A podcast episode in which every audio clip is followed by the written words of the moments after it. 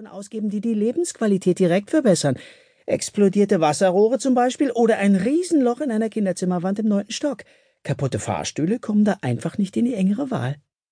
Meine verflixten Knie sagen mir aber gerade, dass Fahrstühle die Lebensqualität verflucht nochmal sehr direkt verbessern. Melowski sah zu ihrem Partner hinunter. Komm schon, du willst mir doch nicht erzählen, dass es in Baltimore keine Hochhäuser mit kaputten Fahrstühlen gibt. Nein, aber bei uns liegen auf den Hochhausdächern auch keine Leichen rum.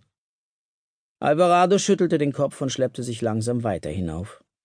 Er war im Team der Mordkommission von Baltimore City gewesen, ehe er nach Super City gezogen war und als Detective bei der hiesigen Polizei angeheuert hatte. Du wirst es schon überleben. Mal nebenbei, du bist genauso alt wie ich. Wie kommt's, dass du so miese Knie hast? Da ist kein Knorpel mehr drin, erklärte Alvarado. Keuchend arbeitete er sich in den elften Stock hoch. Diesen Mist habe ich auf die harte Tour rausgefunden, als ich mich in der Highschool als Sprinter versucht habe. Schließlich gelangten sie ganz nach oben. Melowski drückte den eisernen Riegel der mächtigen Tür nach innen, die auf das mit Teerpappe bedeckte Dach hinausführte. Kalter Wind schlug ihr entgegen und ließ die Schweißtropfen, die nach dem beschwerlichen Aufstieg auf ihrer Stirn glänzten, sofort verdunsten. Sie zog den Reißverschluss ihrer Lederjacke zu. Alvarado stolperte hinter ihr durch die Tür. Er blieb vorgebeugt stehen, die Hände auf seine unzuverlässigen Knie gestützt. Während ihr Partner sich erholte, verschaffte Milowski sich einen Eindruck vom Tatort. Sie rieb sich die kalten Hände. Mehrere Mitarbeiter der Kriminaltechnik nahmen Proben, schossen Fotos und tippten auf ihren Tablets. Andere standen einfach bloß herum. Dazu gehörten die beiden Streifenpolizisten, die den Fall gemeldet hatten, und Dr. Prakesh von der Gerichtsmedizin. Dann war da noch der Kerl, der in einem schwarzen Ganzkörperanzug auf dem Dach lag, oder besser gesagt, der in den Abdruck eines menschlichen Körpers, der sich im Dach verewigt hatte, hineingepresst worden war. Der Anzug bedeckte ihn von Kopf bis Fuß. Die Aufmachung wurde durch einen weiten, purpurnen Umhang samt passenden Handschuhen und Stiefeln ergänzt. Der Mann lag auf der Seite. Melowski konnte deutlich den großen, purpurnen Edelstein sehen, der in seine Brust eingebettet war. Hat es Amethyst also schließlich doch erwischt, sagte sie. Ist das der Schwachkopf, den wir vom Dubois-Fall kennen? Melowski nickte. Einer von Alvarados ersten Fällen nach seiner Ankunft hier. Der Mord an einer Frau namens Rosa Dubois, die das Pech gehabt hatte, zwischen die Fronten des Kampfes von Amethyst gegen Dr. Chaos geraten zu sein. Einer der uniformierten Korps meldete sich zu Bord. Ich erinnere mich, wie er es mit Manic Marauder aufgenommen hat, drüben im Kirby Park. Das war was, sag ich euch. Hätte nie gedacht, dass irgendwer ihm was anhaben kann, bei der Macht, die in diesem Juwel steckt.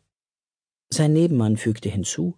Als ich klein war, haben mein Bruder und ich mal gesehen, wie er sich diese Typen, die Militerman, vorgenommen hat, als sie gerade die Schuster Bridge in die Luft sprengen wollten. Eine der ersten Gelegenheiten damals, bei denen jemand ihn zu Gesicht bekommen hat vermeldete der erste Kopf fast schwägerisch. Melowski schnaubte. Und heute ist das letzte Mal, dass jemand ihn zu Gesicht bekommt. Sie wandte sich Prakesch zu. Gibt's einen Hinweis auf die Todesursache? Keinen blassen Schimmer, erwiderte Prakesch höflich. Melowski blinzelte. Wie bitte? Ich fasse das Ding nicht an. Für den Fall, dass Sie es vergessen haben, Sie arbeiten für die Rechtsmedizin. Der einzige Grund, warum Sie hier sind, besteht darin, die Leiche direkt am Tatort zu untersuchen und uns einen ersten Hinweis auf die Todesursache zu geben. Mir hat aber niemand gesagt, dass es sich um Amethyst handelt.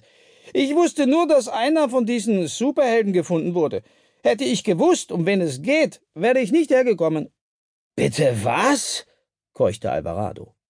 Prakesch atmete tief durch und zupfte an seinem Schnurrbart. Erinnern Sie sich an meine Kollegin Dr. Brauner? Letztes Jahr wurde sie an einen Tatort gerufen. Alle dachten, Amethyst wäre tot. Wie sich herausstellte, er lag nur im Koma. Er wachte von selbst wieder auf und flog ohne eine Erklärung davon. Vorher hat Dr. Bronner ihn berührt. Nach dem Stromstoß, den sie dabei erlitten hat, lag sie einen Monat im Krankenhaus. Danach hat sie ihren Job gekündigt.